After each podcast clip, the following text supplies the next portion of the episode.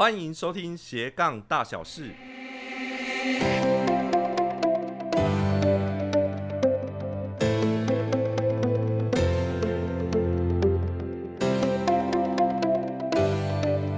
Hello，你好，我是瑞。现在很多人都在谈知识变现这件事情，那今天就来聊一聊如何做知识变现。呃，首先呢，呃，先把适合做知识斜杠，我把它区分成三种类别的人，用三种不同的代表人物来形容。第一种是马盖先，马盖先这个角色，可能对比较年轻一辈的人来讲会比较陌生。他约莫是大概二三十年前的每周六美国影集。马盖先这个角色，他就是在任何的场合、各种的状况、任何的疑难杂症，他都有办法迎刃而解。哦，如果说你是属于这种有任何的疑难杂症到你身上，你都有办法去处理的话，那你可以把自己定位成马盖先这样的人物。第二种，我称之为叶问。叶问是什么角色？叶问本身擅长的就是用一招咏春拳去打遍天下无敌手，所以因此，如果你自己本身呢有一个独门绝技，可以去克服所有的状况，那你可以把自己定位成叶问。第三种是福尔摩斯，福尔摩斯他在各种命案的现场，他都有办法，呃，透过他自己的。侦查的一些敏锐度，然后去找到最后的嫌疑犯到底是谁。因此，如果你在某一个领域呢，你就是这方面最专精、特别有这方面的专长的，你就可以把自己定位成福尔摩斯。好，所以把自己的定位先弄清楚之后呢，接下来我们来搞懂知识变现这件事情。很白话上来讲，就是透过你的知识去赚钱嘛，这就是知识变现。但重点是在于你要如何将你的知识拿来做变现这个行为。呃，所以我把它拆解细一点，在知识变现，我其实有把它比比较细分的，我把它称之为知识行销学。哦，那简单来去讲这件事情呢，就是说你把你脑中的知识。转换成商品，商品销售给你的消费者。当消费者看到你知识产品所带来的价值，他愿意付费哦，他愿意掏钱来买购买你这个知识商品的时候，那这整段行为这样一路下来，我称之为知识行销学哦，因为就是一个行销的概念，我去做 marketing 哦，就我看到市场在哪边，我去行销它。哦，所以我把它称之为知识行销学。那知识变现只是一个它所带来出来的一个结果，这样子。OK，好。以我自己本身呢，我本身在做斜杠的时候，我是从知识斜杠开始起家的。所以因此呢，呃，当时我做知识斜杠，我投入的项目是做一个企业管理的顾问。哦，这是我自己本身。呃的案例哈，就是我是从知识斜杠开始做起的。好，那呃，可能大家会去思考说，好，那如果放到各位自己本身来讲的话，你有哪些的知识商品可以去做产出呢？基本上我把它分六个类别。第一个类别就是评论，评论就是有点像是平常我们看到一些部落客。他们在做一些开箱啊，或者是说一些知识的分享，或做一些评比哦。那他们的获利方式就是可能会有一些品牌厂商会去赞助他们，也就是我们所谓的叶配文的方式，然后去实现获利这件事情哦。那这就是评论。那第二种呢，就是教学哦，就是比较传统的，呃，你你可能会某一个专场哦会。语言也好，或者是说你会哪一个技术也好，哦，你透过教学的方式去变现。那过去是透过实体的课程来变现，在现在数位时代，你或许还可以去做线上教学这一块。那第三种呢，呃，叫咨询，哦，就是有状况的人呢，有问题的人，有疑难杂症的人，他透过呃你的专长，然后经过你的咨询去找到他的答案，或者是帮他解决他的问题，哦，就是这就是要咨询。那第四种呢，叫服务。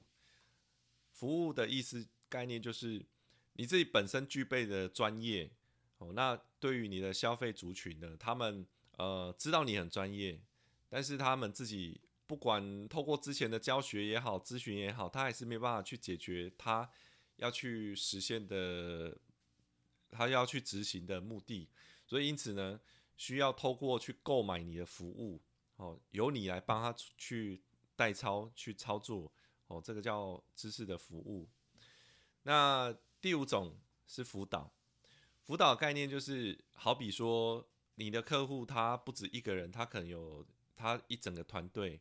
然后他期待他的团队也可以提升他们的技巧，达到你像你一样这样的水准哦，所以呃，请你来帮他教他们整个团队去辅导他，去教育他们哦。那这个就是属于辅导，他就是会有一个呃去做技巧提升的一个目标。那一般而言，可能在一些。比如说，像房间有一些去专门做 ISO 辅导啊，哦，或者是某一些系统导入的辅导之类的，都属于这个范畴。那最后一种呢，就是训练。训练就好比像是在健身房的教练，哦，他知道你的需求在哪边，他知道你的问题在哪边，他直接开出一个菜单出来，然后在旁边呃去按表操课。哦，就是给你开出菜单，然后每天或者是固定一个时间，定时定量去训练你，去达成你要的目标。哦，这就是训练。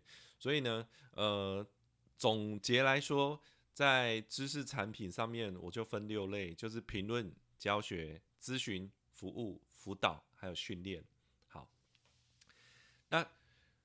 总而言之呢，知识行销它就是可以透过这六种不同的知识产出来吸引到有疑难杂症的这些顾客哦。然后因此，通常而言，你要行销它，你就必须要先透过第一层的知识的讯息分享，然后在呃平常的时候定期定量的不断的去呃揭露你相关的一些专业知识，久而久之呢，你可以取得。一些潜在客户的信任，然后接着有一些有相关问题的人哦，他自然而然的就会找到你哦，因为你懂得处理，就平常的时候你有在经营他、行销他，他时间久了之后，他就知道说好有相关的问题，我就是去找你就对，哦，这对我来讲呢，这整个套路、整个过程就把它称之为知识行销学。